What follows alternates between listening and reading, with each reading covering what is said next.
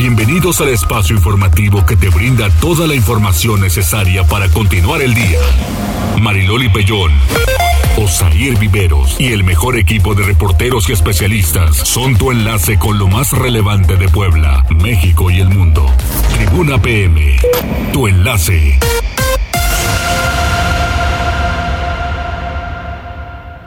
¿Qué tal? Muy buenas tardes. Un placer saludarles en este lunes. Iniciamos semana. Hay información importante. Sigámonos cuidando. El uso de cubreboca es básico. Y si pueden algo más, pues también. Osair, ¿cómo estás?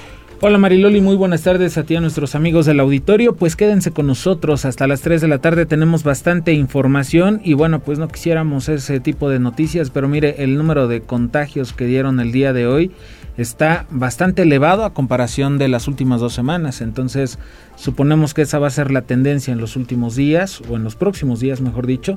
Así que hay que seguir cuidándonos, por favor, hay que seguir utilizando el cubreboca, ya sabe, guardando la sana distancia y también pues lavándose las manos constantemente y utilizando el gel antibacterial. Exacto, la sana distancia también es básica, entonces pongámonos a trabajar en esto y mucho más. ¿Tenemos vías de comunicación? Que se pongan en contacto con nosotros, el número en cabina 242 1312 o la línea de WhatsApp 22 23 90 38 10, esta línea la que ya sabe nos puede hacer, eh, nos puede mandar todo tipo de reportes acompañado de alguna foto, de algún video, una nota de voz para que nosotros, bueno, pues le demos trámite si es que se trata de algún reporte para la autoridad, ya sea municipal o estatal. Y bueno, también nos pueden escribir en Twitter, arroba noticias tribuna, arroba mariloli y arroba viveros-tribuna. En Facebook ya estamos transmitiendo en las páginas de Tribuna Noticias, Tribuna Vigila, Código Rojo y La Magnífica para que se pongan en contacto con nosotros, nos dejen un mensaje que, eh, bueno, pues más adelante vamos a compartir con el auditorio. Así es, saludos a todos quienes ya se están conectando con nosotros, que les vaya muy bien, que tengan buen inicio de semana, vamos a las tendencias. Tribuna PM. Adelante Arturo. Hola Mariloli, Osair, buena tarde y buen inicio de semana. Pues creo que la tendencia principal que tenemos este día es el regreso del presidente Andrés Manuel López Obrador a sus actividades públicas después de que la semana pasada pues diera positivo a COVID-19. Hoy también, bueno, pues anunciaba eh, el, más bien el gobernador del estado de Puebla, Luis Miguel Barbosa, pues también anunció que dio positivo a COVID-19. Llama mucho la atención en el caso del presidente porque, bueno, lo que se ha recomendado últimamente, sobre todo con esta nueva variante Omicron, es que, que pues tener el reposo al menos por 7 días a partir de la fecha del contagio. En el caso del presidente pues fue un poquito menos de 7 días lo que estuvo pues digámoslo bajo resguardo porque si bien no tenía actividades públicas durante la mañanera, no hacía acto de presencia, pues sí continuó sosteniendo algunas reuniones con miembros de su gabinete y en sin Palacio cubreboca. Exactamente, lo leí. Pues llamó mucho la atención porque en uno de los videos que se compartieron durante la semana pasada, pues vemos el presidente López Obrador con algunos de sus secretarios, uno de ellos pues Adán Augusto López, el secretario de Gobernación.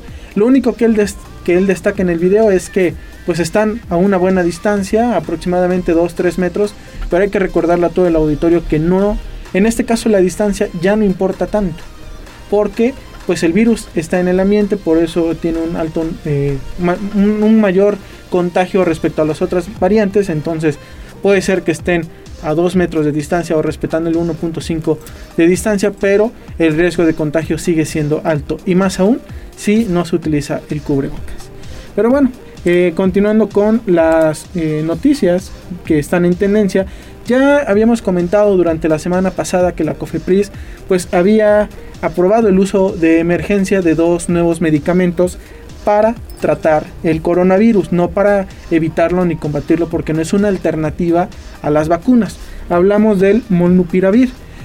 Durante el fin de semana y pues también a, a finales de la semana pasada comenzó a circular información de que a través de Facebook y también en algunos espectaculares y publicidad en la Ciudad de México están comenzando a pues circular eh, dos medicamentos que llevan por nombre Empiravir y Molas, los cuales pues son vendidos como una digamos un similar de este medicamento, el Molnupiravir, pero se trata de información completamente falsa porque estos medicamentos no van a ser de libre acceso al público, solamente los tendrán los hospitales o el sector salud. Entonces, si alguien del auditorio conoce a alguien que ya vio este tipo de, información en redes sociales o incluso ellos mismos ya lo hicieron, es completamente falso. Los medicamentos para tratar el coronavirus no van a estar disponibles a la venta al público y solamente en dado caso se podrían vender bajo prescripción médica. Entonces ya están circulando estos dos medicamentos que son falsos. No se sabe cuál es el laboratorio que, eh, que los está eh, creando. No se sabe cuáles son los elementos que tienen cada uno de los medicamentos. Solamente, bueno, pues se han compartido algunas imágenes donde se pueden ver pues los frascos y las cajas en los que vienen. Pero bueno, no se tiene mayor información. Es decir, son de dudosa procedencia. para que le echen ojo y no vayan a caer en esta mentira, no vayan a comprar este tipo de medicamentos, porque más allá de gastar dinero, pues no saben qué se está metiendo al organismo. Entonces será muy importante. Y ya para finalizar también, bueno, pues hoy es el tercer lunes del año y bueno, pues desde hace algunos años ha sido pues llamado el Blue Monday o el lunes más triste del año. Aquí nada más hay que recordarles a todo, a todo nuestro auditorio que este día, bueno, se remonta a 2005 cuando eh, al parecer una compañía de viajes pues realizó una campaña con el objetivo de vender más viajes turísticos. Eh, digámoslo de manera oficial, pues nos tendríamos que remontar a 2015 cuando Cliff Arnold, profesor de, de la Escuela de Psicólogos de la Universidad de Cardiff, pues dijo haber encontrado una fórmula para pues, saber cuál era el día más triste del año Posteriormente sacó una fórmula para saber cuál era el día eh, más feliz del año. Pero bueno, todo esto podríamos eh, decir que se trata de una profecía autocumplida, el cual es un concepto psicológico en el cual, bueno, pues nuestro cerebro ya está, pues, con la información de que el tercer lunes del año, de enero, es este el día más triste, entonces inmediatamente nos ponemos tristes. Pues sí, pues creo que es un poquito más eso, ¿no? Que en realidad influye algo. Sí, realmente no hay un día más triste ni un día más feliz, solamente para que lo tengan en cuenta y no vayan a caer en este juego de que, ay, pues es el tercer lunes de enero y nos vamos a poner quien, ¿no? Al final de cuentas, pues tú sabes si en este momento en donde las cosas están complicadas de salud, si le quieres poner alegría o, o, no. Ese es un tema. Sí, digo, al final este, son todos esos factores que dicen, ¿no? O sea, los los, los compromisos o los, este, ay, se me fue la palabra de esto que haces en los propósitos de año nuevo, que digo ya pasó la primera quincena y que a lo mejor no has cumplido uno solo, ¿no? Y después la cuestión económica, la cuesta de enero, que no has pagado o que a lo mejor tu sueldo ya lo cobraste pero ya se te fue en pagar puras cosas, entonces yo creo que todo eso le va abonando a que sea eso el día de hoy, pero sí, depende justamente de entre la fórmula que elaboró Cliff Arnold, pues eh, contempla algunos aspectos como el clima, las deudas, el sueldo para pagarlas, el tiempo transcurrido desde Navidad y la frustración por no cumplir con los nuevos desafíos. Muy bien. Entonces, simplemente hay que seguir adelante. Así es. Gracias. Gracias. Hasta que las tendencias que tengan excelente tarde. 14 horas con 11 minutos. Vamos con Liliana Tecpanecatl. La ocupación hospitalaria por COVID alcanza el 22%. El fin de semana se dispararon nuevos contagios. Adelante, Liliana, ¿cómo estás? Gusto en saludarte. Gracias, Mariloli. Igualmente los saludo con mucho gusto, igual que al auditorio. Excelente inicio de semana. Fíjate que durante el fin de semana en Puebla se registraron 1.683 nuevos contagios de coronavirus, 700 casos el viernes, 650 el sábado y 331 el domingo. La ocupación hospitalaria se ubica en 22%. Antonio Martínez García, secretario de Salud en la entidad, agregó que se reportaron también dos fallecimientos a causa de la pandemia. El funcionario informó que los 11 hospitales generales de la República en el Estado, así como todos los centros de salud con servicios ampliados, CESA, se encuentran listos para ser habilitados para la atención exclusiva de pacientes COVID. Ello ocurrirá, sin embargo, hasta que la ocupación en el Hospital de Cholula, que permanece exclusivo para el tratamiento de pacientes contagiados, alcance el 60%, si es que ello ocurre. Vamos a escuchar. Pues, en cuanto se requiera de una mayor capacidad hospitalaria, ya está todo visto para que si llega a incrementarse la hospitalización. Tenemos ya planes de reconversión. Hasta el momento son 22%. Eh, el hospital de Cholula, que es nuestro hospital COVID, está al 18%. Cuando llegue por arriba del 60% ese hospital, le llamamos breakpoint. A partir de ese punto de quiebre empezamos a reconvertir sobre las jornadas de vacunación, informó que a partir de este martes y hasta el próximo 20 de enero estará en marcha la aplicación de terceras dosis para la población mayor de 50 años en 41 municipios, incluidos los del área conurbada. Se aplicarán además segundas dosis a menores de 12 a 14 años de edad con comorbilidades y a menores de 15 a 17 años en general, así como a poblanos entre 18 y 29 años de edad. Habrá centros masivos de vacunación en las Cholulas. La campaña abarca 41 municipios a través de 88 puntos de inoculación. Es el reporte. Muchas gracias, Liliana. Oye, en más información, el gobernador de Puebla, bueno, pues resultó que tiene COVID, pero dijo, soy duro como mezquite de Sinacatepec. Efectivamente, al informar que está recibiendo atención médica por parte del Sistema Público de Salud, Miguel Barbosa Huerta, gobernador del Estado de Puebla, informó que este lunes, eh, este lunes, perdón, tras realizarse una prueba PCR de detección del coronavirus, el resultado fue positivo. Él detalló que no tiene síntomas graves y aseguró que su organismo, criticado con anterioridad por sus adversarios políticos, ha respondido favorablemente al contagio, por lo que de seguir así podrá continuar laborando desde su casa en donde se encuentra aislado. Vamos a escuchar lo que él dijo. Eso de estar bien es, no es una regla. Estás bien si te cuidas y tu organismo te responde también. Hasta ahorita me ha respondido mi organismo. Ese organismo que tan criticado, que tanto han criticado, ¿verdad? Put, tantas piedras le han echado a mi pobre, pobre organismo. Está respondiendo bonito. Soy de esos mezquites de Sinacatepec duros. No nos vamos a doblar. El mandatario aprovechó para llamar a los poblanos a mantenerse en guardia frente a la pandemia y en caso de resultar contagiados, les pidió confiar en los servicios públicos de salud. Agregó que en Puebla hay suficiencia de medicamentos para atender a los pacientes de esta cuarta ola COVID. Resaltó la importancia de la vacunación y aseguró que en su caso, al contar con el esquema completo de inmunización, el coronavirus no ha provocado estragos graves en su organismo, pese a ser una persona con comorbilidades. Aún así, aseguró cuidar al máximo de su salud para salir avante del contagio. Asimismo, pidió a las personas contagiadas a que recurran a la medicina para llevar un tratamiento y si pretenden utilizar algún remedio casero que sea como complemento de la medicación formal. Es el reporte. Muchas gracias, Liliana. Vamos con Pili, con médicos de la UPAEP. Así es, porque están emitiendo recomendaciones para que los pacientes de COVID que tienen la variante Omicron, bueno, pues sobrelleven la enfermedad, pero sin ser hospitalizados. Pili, buena tarde. ¿Qué tal? Muy buenas tardes. Bueno, pues fíjate que médicos de la Facultad de Medicina de la Universidad Popular Autónoma de Puebla pues han emitido recomendaciones para poder eh, sobrellevar el Omicron sin hospitalización. Además de que, bueno, pues se trata de una variante que sin duda es altamente contagiosa, pues de acuerdo al reporte que todos los días se está emitiendo los servicios de salud, en donde el promedio pues llega a ser de 300 hasta 500 enfermos por día por lo cual las recomendaciones, pues eh, sobra, dice decirlo, pero se deben entender, sobre todo los fines de semana cuando pues la gente se olvida y acude pues a los mercados, a los centros y plazas comerciales, en donde, bueno, pues hay una gran concurrencia. Los médicos recomiendan lo siguiente para el tratamiento del Omicron. Esto es lo que dicen. Las, recomendaciones de índole personal. Eh, las recomendaciones, los cuidados generales o cuidados médicos, ¿no? Que mencionan, bueno, son propios naturalmente del sector salud. Y aquí depende de la gravedad de la enfermedad. El que Omicron sea una variedad altamente contagiosa, pero con menor sintomatología, aparentemente, porque hay a quienes, sobre todo las personas no vacunadas, son quienes hoy están padeciendo incluso hospitalizaciones. Pero bueno, eh, en este sentido, los cuidados de un COVID leve, en cualquier circunstancia, son ambulatorios.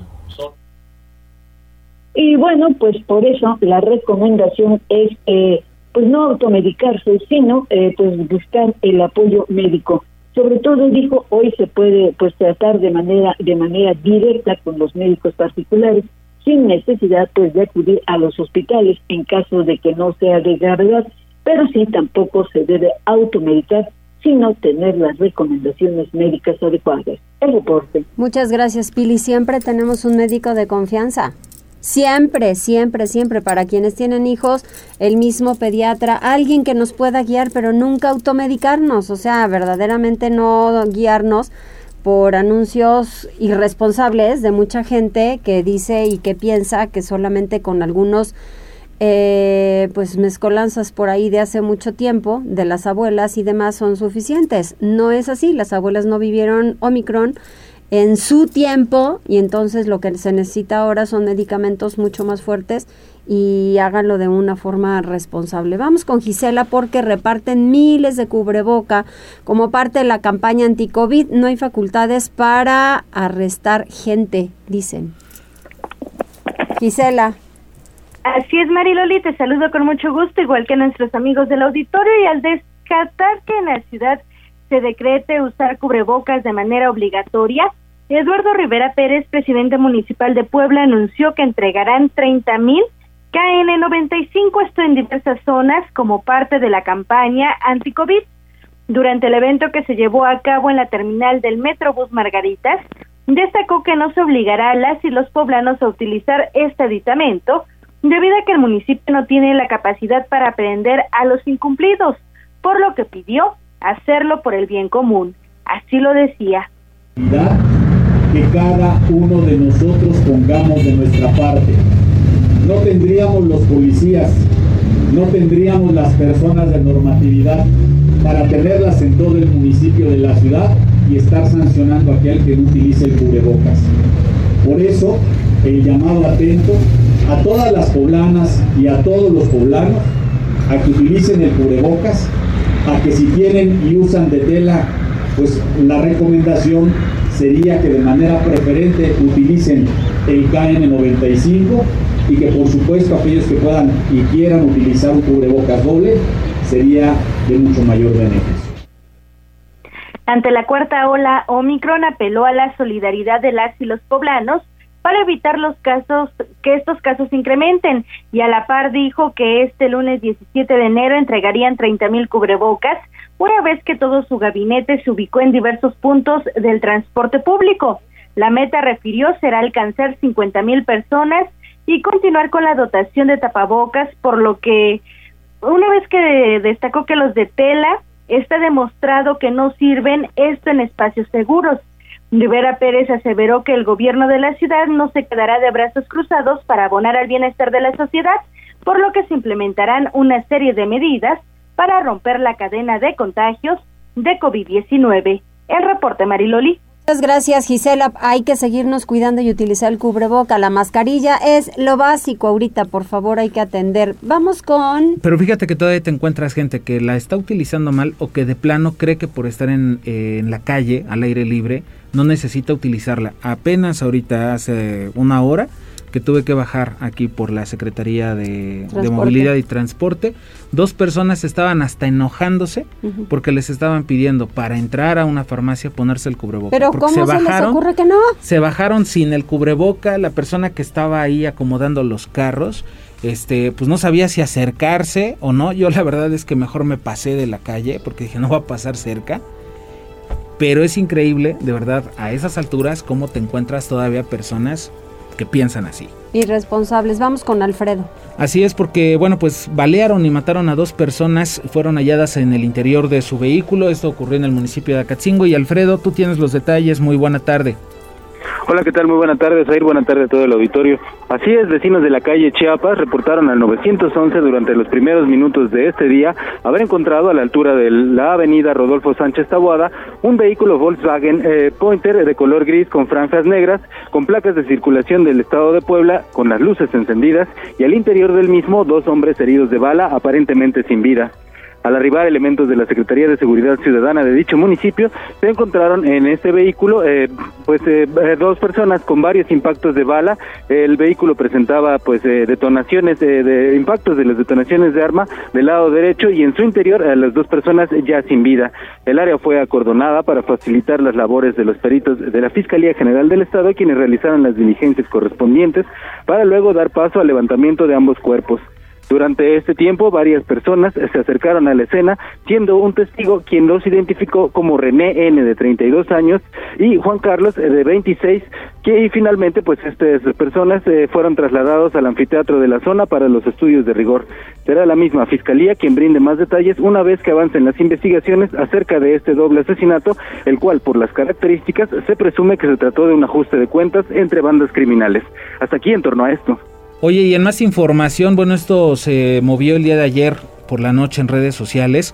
Asaltaron a feligreses de la iglesia bautista en Castillotla, al sur de la capital. Así es, esto ocurrió aproximadamente a las 22 horas del domingo cuando un comando conformado por más de cinco personas armadas entraron a las instalaciones ubicadas en el Boulevard Carmelitas, 1400, eh, 14.307, perdón, esquina con la, el 143B Poniente, en San Isidro Castillota, donde amarga, amagaron a los asistentes a este centro religioso. Los presuntos delincuentes obligaron a los fieles a entregarles aparatos celulares, dinero y diversos objetos de valor para después darse a la fuga con rumbo desconocido. Minutos más tarde lograron dar aviso al 911, siendo elementos de la Secretaría de Seguridad Ciudadana de Puebla y del Estado quienes acudieron al sitio y pese a montar un operativo de seguridad en la zona, no lograron dar con los presuntos responsables. Hasta aquí la información. Muchísimas gracias, Alfredo. Vamos a hacer una pausa. ¿Hay gente conectada, Arturo? Sí, incluso ya, perdón, perdón, Arturo, perdóname. Sí, ha cambiado. Arturo, ¿a poco? ¿Esa es tu voz o no es mi voz? Oye, es que, bueno, Arturo me compartió ya algunos mensajes. Ah, ok. Dice Margarita Cuacuas, feliz inicio de semana. Ella nos está viendo y escuchando desde Estados Unidos. Te mandamos un fuerte saludo, Margarita. Mari, ah, bueno, Mariloli Pellán. Franja de metal, dice Mariloli Osair, buen inicio de semana. Hola. Ganó la franja 2 a 0. ¡No, hombre! Felicidades a los que confían en el equipo. Yo la verdad el fin de semana lo comenté, dije, sí, a varios les pusieron un tapón de boca, hay que retractarnos este día porque decíamos, no va a ganar o va a empatar los que se veían más positivos. Solamente los de Hueso Colorado dijeron, va a ganar. Y mira, 2 a 0 al Tigre. César Pérez, eh, bueno, pues hace un comentario para, para el tema del gobernador que está que está enfermo, bueno, que dio positivo a COVID. Y Cosme Herrera dice, feliz inicio de semana, amigos de todo el equipo. Muchas gracias, Cosme. Y a todas las personas que están, que están conectadas en este momento, les mandamos un fuerte abrazo. Connie Ramos, ¿ya mencionaste? Connie, Cosme Herrera. Ah, bueno, tú estás en tu, en la que compartiste. Sí, Sí. exacto. Muy bien. Connie Ramos ahí no aparecía, pero le mandamos un fuerte abrazo. Muchas gracias ya, Cosme Herrera. Muchas gracias de verdad a todos ustedes. Y como siempre, su solidaridad es importantísima, pero sobre todo su buen gusto por acompañarnos. Qué bien operan ustedes. Vamos a hacer una pausa, regresamos.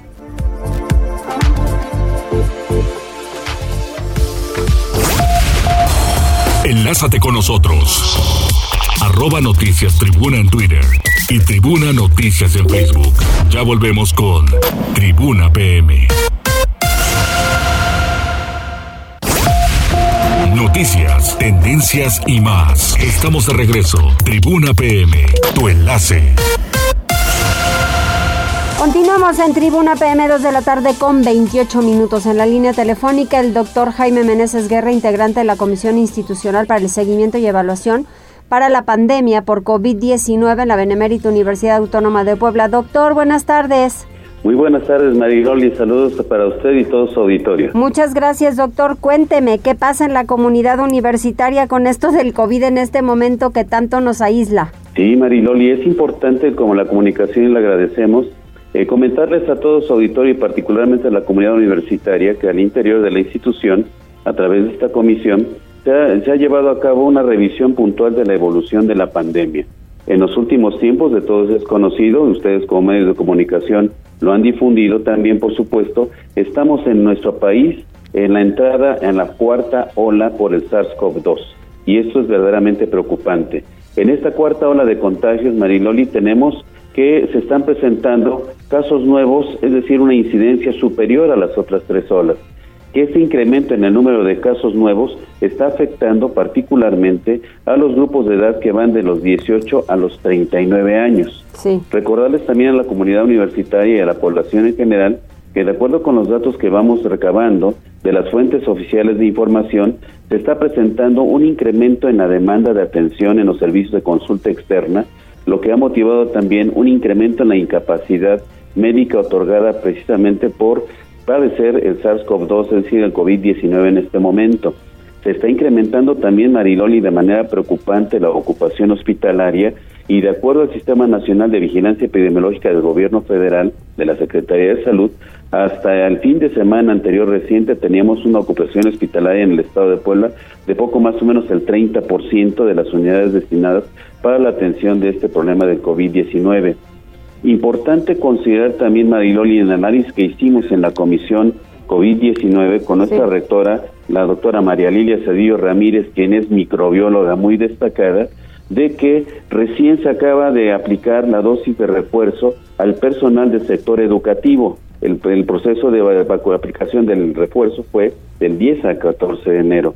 Considerar que la respuesta inmune que se genera en las personas que reciben la vacuna te lleva aproximadamente de dos a tres semanas para garantizar una respuesta inmune adecuada que pueda justamente enfrentarle ante una exposición ante este agente patógeno. Por esta razón, Mariloli se emitió, se emitió un comunicado por la institución el viernes 14 de enero, es decir, el viernes anterior reciente, en donde se hace énfasis en comunicarles a toda la comunidad universitaria y al público en general que nuestro regreso a actividades presenciales, escalonado y seguro, se mantiene. Lo único que estamos haciendo, de acuerdo al comunicado que se emitió el día 12 de diciembre del año pasado, es revisar estas características que está ofreciendo la pandemia en este momento para ajustar la fecha de regreso a esta actividad presencial. Entre tanto, continúa la actividad de docencia en línea en los tres niveles educativos, preparatoria, nivel profesional y posgrado. También las actividades presenciales, Mari y Loli, se están llevando a cabo en las instalaciones universitarias para los servicios administrativos con aforos mínimos. El interés particular que tenemos como comunidad universitaria es contribuir con la autoridad sanitaria del gobierno federal, del gobierno estatal, a cortar la ola de contagios para que esto pueda terminar a la brevedad posible. Tenemos un principio fundamental de todos conocido y que compartimos nuevamente con todos.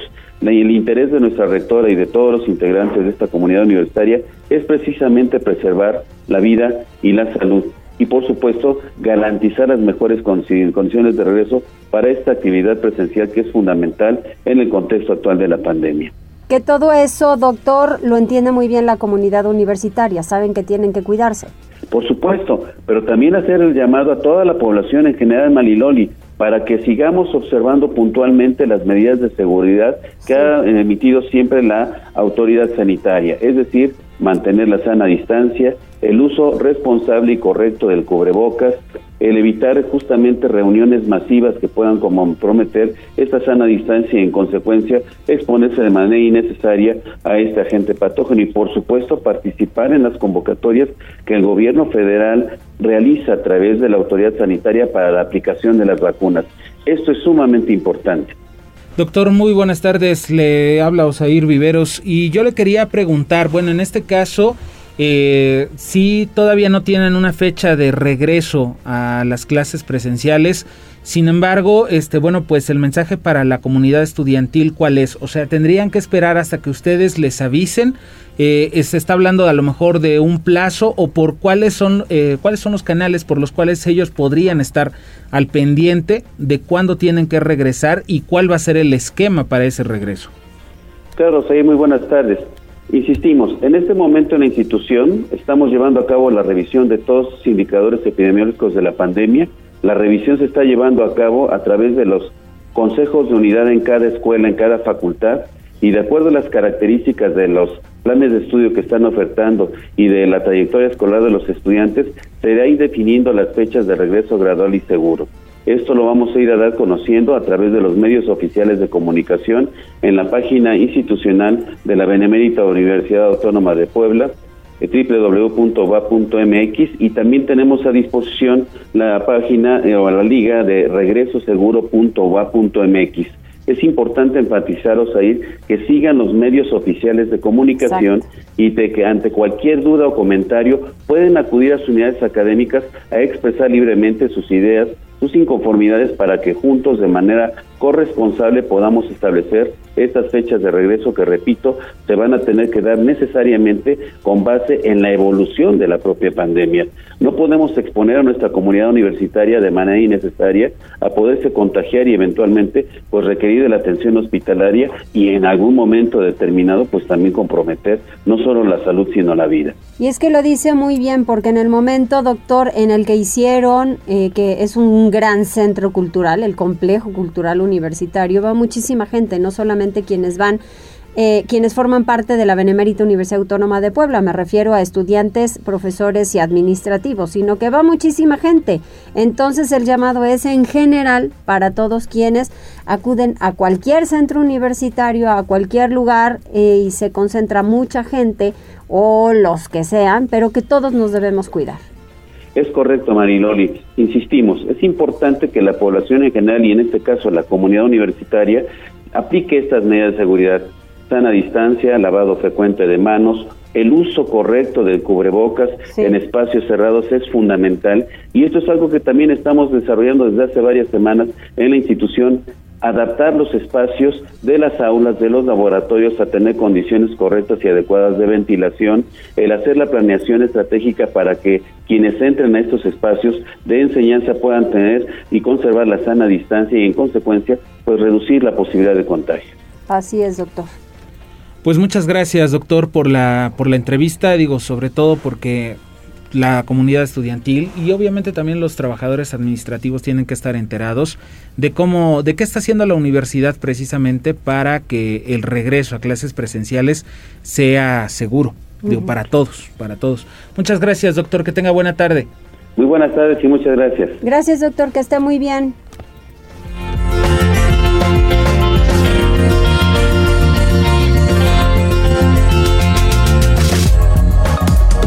Las entrevistas cuando la gente aquí en entrevistas tiene sumamente claro su tema.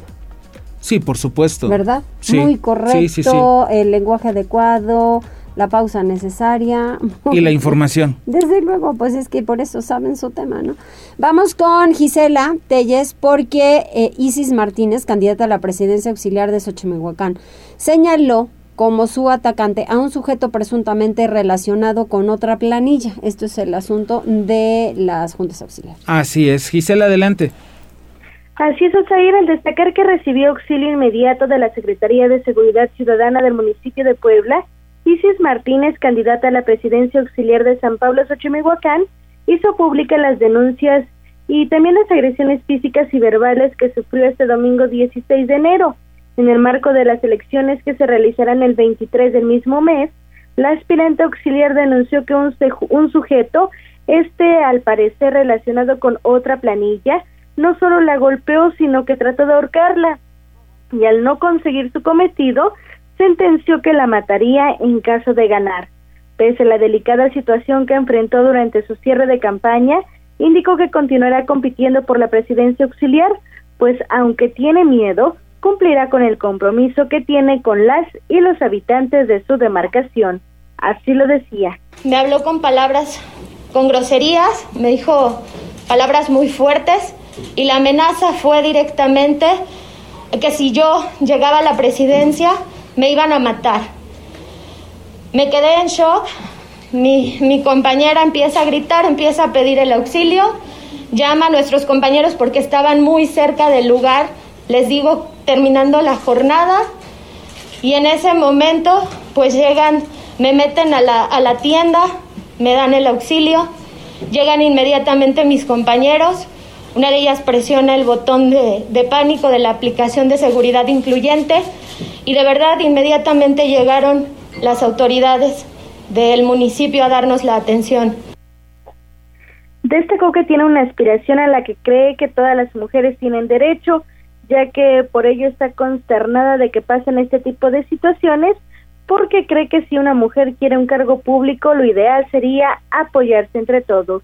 Por último, dejó en claro que ya presentó la denuncia correspondiente para que se lleven a cabo las investigaciones, pues busca justicia para que ninguna otra mujer sufra algún tipo de agresión o intimidación. El reporte Osair. Oye Gisela, y precisamente por eso van a reforzar la vigilancia en las juntas auxiliares de cara a los plebiscitos del fin de semana. Bueno, pues precisamente por lo que, lo que sucedió en Xochimehuacán. Así es, Osair. Eduardo Rivera Pérez, alcalde de Puebla, aseveró que aunado de que darán las facilidades necesarias para que las autoridades correspondientes investiguen y también se desliden responsabilidades por el tema de Isis Martínez, dijo que solo se ha presentado este lamentable hecho en el marco de las elecciones en las 17 juntas auxiliares, por lo que si existe alguna sanción que aplicarse debe hacer con todo el rigor de la ley, y es que aseveró es inadmisible que pueda existir algún tipo de agresión durante dicho proceso, por lo que a la par se reforzará la vigilancia en todas las demarcaciones para que los ánimos se mantengan en calma. Rivera Pérez dijo que el gobierno de la ciudad garantiza que los comicios se desarrollarán en tranquilidad, paz y con gobernabilidad e imparcialidad. ya que desde el inicio ha existido disposición y también voluntad de las y los candidatos para abonar a la calma y también la legalidad. Así lo decía. Y en este caso en concreto, que es uno solo, estaremos atentos de brindarle todas las facilidades a la candidata para que las autoridades investiguen, entiendan responsabilidades y en su caso si hay alguna sanción que otorgar, por supuesto se aplique todo el rigor de la ley. Es inadmisible ¿no? que pueda haber este tipo de agresiones de cualquier tipo en el proceso de juntas auxiliares y el gobierno de la ciudad estará muy, muy atento de que estén los ánimos en calma. La información, Osair. Muchas gracias, Gisela. Son las 14 horas con 41 minutos. Vamos. ¿Mandé? ¿Con Daniel? Sí, vamos con Daniel Jacome porque, bueno, pues golpearon, encobijaron y mataron a un hombre. Ambos fueron detenidos y ya están en prisión. La Fiscalía General del Estado de Puebla logró obtener la vinculación a proceso de Miguel Ángel y Giovanni, investigados por el delito de homicidio calificado. El 12 de enero del 2022, elementos de la Secretaría de Seguridad Ciudadana del municipio de Puebla detuvieron a los dos hombres en un centro de rehabilitación de la unidad satélite magisterial. Presuntamente, Miguel Ángel y Giovanni envolvieron con una cobija a un varón con el objetivo de calmarlo. Sin embargo, minutos después se percataron que había fallecido. El cuerpo además presentaba lesiones en el tórax. Al ser puestos a disposición, la Fiscalía de Investigación Metropolitana recabó indicios y practicó diversas diligencias que permitieron obtener datos de prueba del delito de homicidio calificado. Con la información expuesta en audiencia, el juez de control dictó auto de vinculación a proceso contra Miguel Ángel y Giovanni, quienes permanecerán bajo investigación con la medida cautelar de prisión preventiva oficiosa. Pues muchas gracias, Daniel. Vamos a hacer una pausa. Regresamos enseguida. Son 14 horas con 42 minutos. ¿Hay alguien más, Arturo? ¿No? Muy bien, muchas gracias, porque sí están conectados, pero pues no todos escriben, no todos se reportan. Bueno, con, Connie Ramos nada más que estaba saludando y también puso que nos abriguemos. También hace un poquillo de frío. Oye, la granizada del fin de semana, ¿me cuentas? ¿Qué tal? A mí no me tocó. Por mi casa, honestamente. ¿No te tocó? No llovió de esa manera. Bueno. El... Tronó, medio llovió, pero cuando vi las fotos de cómo estaba Boulevard Norte, La Paz, Angelópolis. El campo de golf del campestre quedó que no te quiero contar. Sí, por eso estaba todo lleno de blanco, blanco. De, pues que estamos en Canadá o dónde andamos. La verdad, como escenario maravilloso, no duró hasta eso tanto para afortunadamente algunas zonas, ¿no? Aunque sí causó daños. Causó, pero no los que pudo haber ocasionado si sí. esta, este hubiese registrado más tiempo, ¿no? Vamos a hacer una pausa, volvemos. Enlázate con nosotros. Arroba Noticias Tribuna en Twitter y Tribuna Noticias en Facebook. Ya volvemos con Tribuna PM. Noticias, tendencias y más. Estamos de regreso. Tribuna PM, tu enlace. Continuamos en Tribuna PM y en el corte se puso bueno. Que no me vuelvan a tocar la franja. Casi, casi aquí hacemos el ring, ¿verdad? Sí, mañana les voy a traer los guantes, si es en serio, ¿eh? ¿Sí? Ahí tengo en la casa, mañana oh. les traigo los guantes, por favor, y vamos a hacer todo en Facebook Live. ¿En esta esquina? Ya termi ándale, terminando el noticiero, el espectáculo. Órale, pues. Y yo voy a controlar las apuestas, no les aviso. bueno, muy bien. Vamos con Pili Bravo porque instala el Instituto Nacional Electoral y el Consejo Local con el fin de verificar la elección extraordinaria del 6 de marzo en tres municipios de Puebla. Pili, ¿cómo estás? ¿Qué tal, Marioli? Buenas tardes de nueva cuenta. Bueno, en el Instituto Nacional Electoral quedó instalado hoy el Consejo Local para el desarrollo de la elección extraordinaria del 6 de marzo para elegir las autoridades de los ayuntamientos en los municipios de Teotlalco, San José Miahuatlán y Santa Rita Tlahuapan. El INE habrá de participar en apoyo a las autoridades de estatales para la aportación pues del padrón de electores. Se han instalado ya también los consejos distritales, cuatro en Ajalpan, eh, en San Martín Texmelucan y 14 en Acatlán de Osorio. De acuerdo a los preparativos, se ha determinado la instalación de 70 casillas y en estas podrán votar 42.182 votantes, dice Marcos Rodríguez del Castillo, quien hace un llamado a los partidos. El llamado muy específico pues es a la eh, cordura, a la, eh, a la jornada eh, pacífica, la jornada en orden. que aspiramos eh, no solo como instituciones electorales, sino también como sociedad. Eh, por otro lado, en mi mensaje que acabo de señalar, dije que el INE se habrá de coordinar con los tres niveles de gobierno, con autoridades de seguridad pública, tanto municipales como estatales y federales, para garantizar a la sociedad que ésta sea una jornada electoral pacífica y ordenada. Entonces no solo habremos de coordinarnos con la Secretaría de Seguridad Pública, el Gobierno del Estado. Y bueno, la elección extraordinaria podrán participar todos los partidos que eh, pues tuvieron proceso en junio del 2021, incluso los partidos que perdieron su registro federal y local. El presidente del INE hizo un llamado a todas las fuerzas políticas para que se mantenga el respeto. El reporte, Mariloli. Muchas gracias, Pili, y estaremos desde luego muy pendientes. Esto será 6 de marzo. Vamos con Liliana. Vamos con Liliana, vamos con el tema de los plebiscitos del próximo fin de semana. Hasta mil policías estatales van a resguardar el orden durante las elecciones en estas juntas auxiliares, pero esto es en toda la entidad, no solamente es Puebla Capital, Liliana. Efectivamente, Osair Miguel Barbosa Huerta, gobernador del estado de Puebla, informó que entre 5.000 y 6.000 policías estatales serán desplegados en los 217 municipios de la entidad para vigilar el orden en las 659 juntas auxiliares que elegirán a sus representantes locales. El mandatario reiteró el interés del gobierno estatal por garantizar la paz durante los plebiscitos, así como el derecho de los ciudadanos a ejercer su voto sin presiones de ningún tipo el próximo 23 de enero, día de la elección. Vamos a escuchar lo que él decía. Vamos a estar presentes en todas las juntas auxiliares con al menos cinco mil o seis mil elementos en todo el estado. Iremos a todos los municipios del estado, a todas las juntas del estado donde vaya a haber elección para poder garantizar la paz y el voto libre de sus habitantes sobre las agresiones que denunció Isis Xochitl Martínez, candidata a la presidencia auxiliar de San Pablo Xochimehuacán.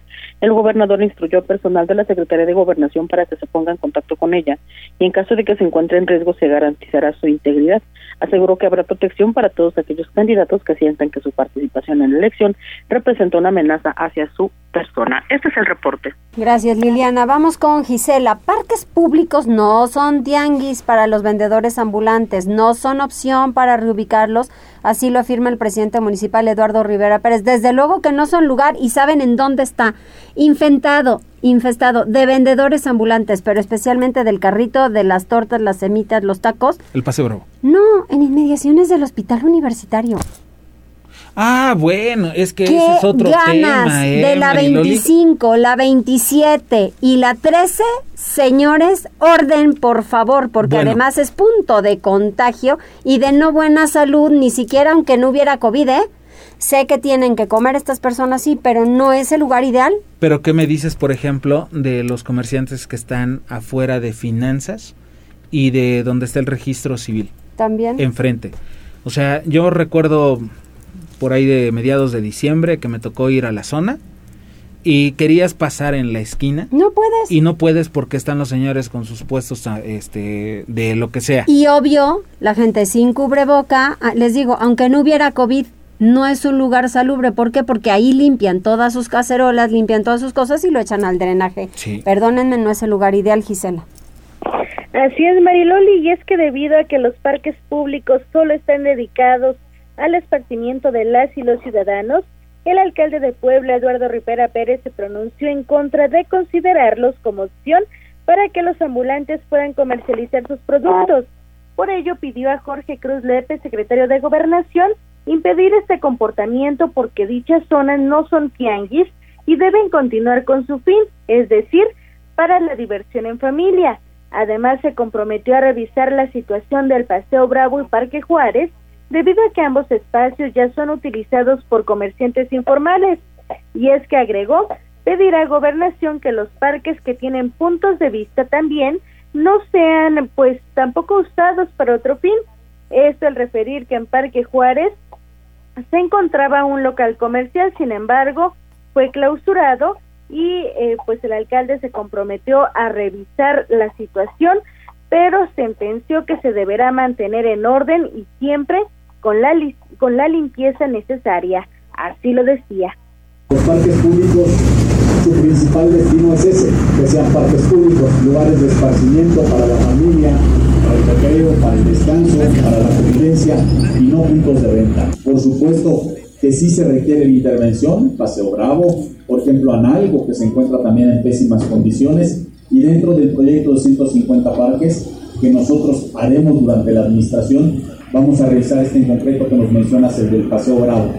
Y en aquellos parques en donde esté establecido, establecido, esté permitido el poder tener algún punto de venta, como es el mismo de Parque Juárez, tendrá que ser también con medidas muy claras, específicas, rigurosas. El reporte, Mariloli. Muchas gracias, Gisela. Desde luego que no, bueno, pero tienen que hacer algo. Vamos con información deportiva. Tribuna PM. Neto, te escuchamos. Arriba la franja.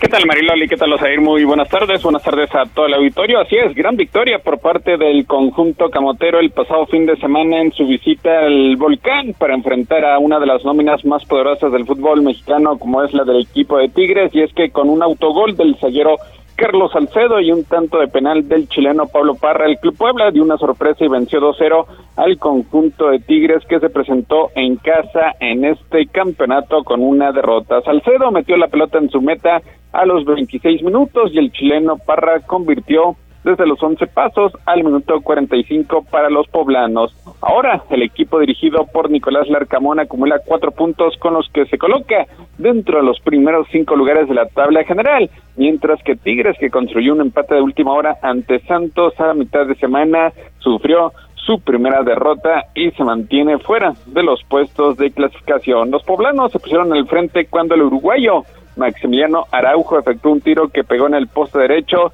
y el rebote se estrelló en Salcedo, quien metió la pelota en su meta y dejó sin oportunidad alguna al guardameta argentino Nahuel Guzmán.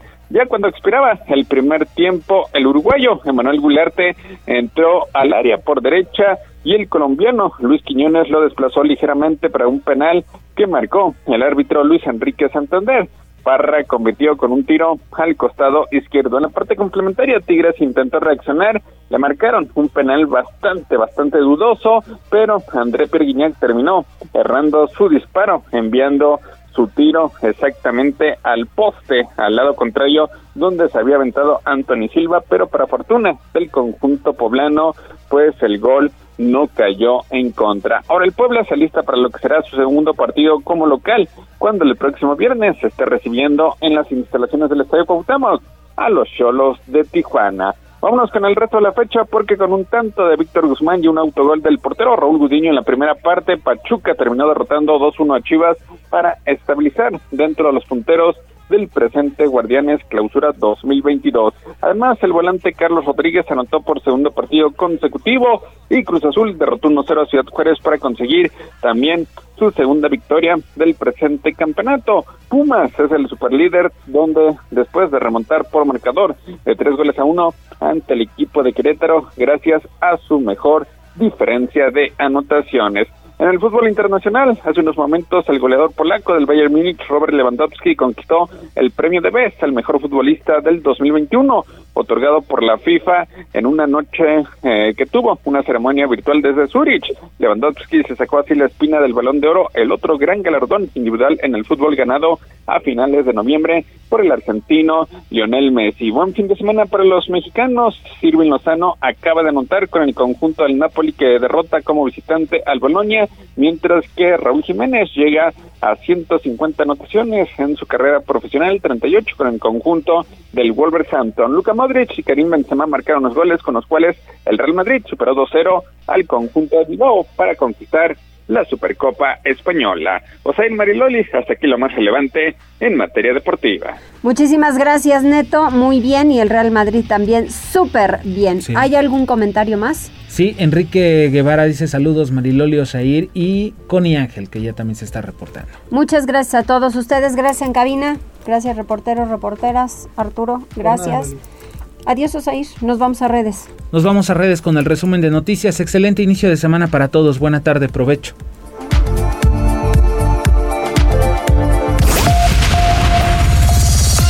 Gracias por enlazarte con nosotros. Seguimos informándote vía redes sociales. Arroba Noticias Tribuna y Tribuna Noticias en Facebook. Tribuna PM es un producto de Tribuna Comunicación. Fuerza en medios.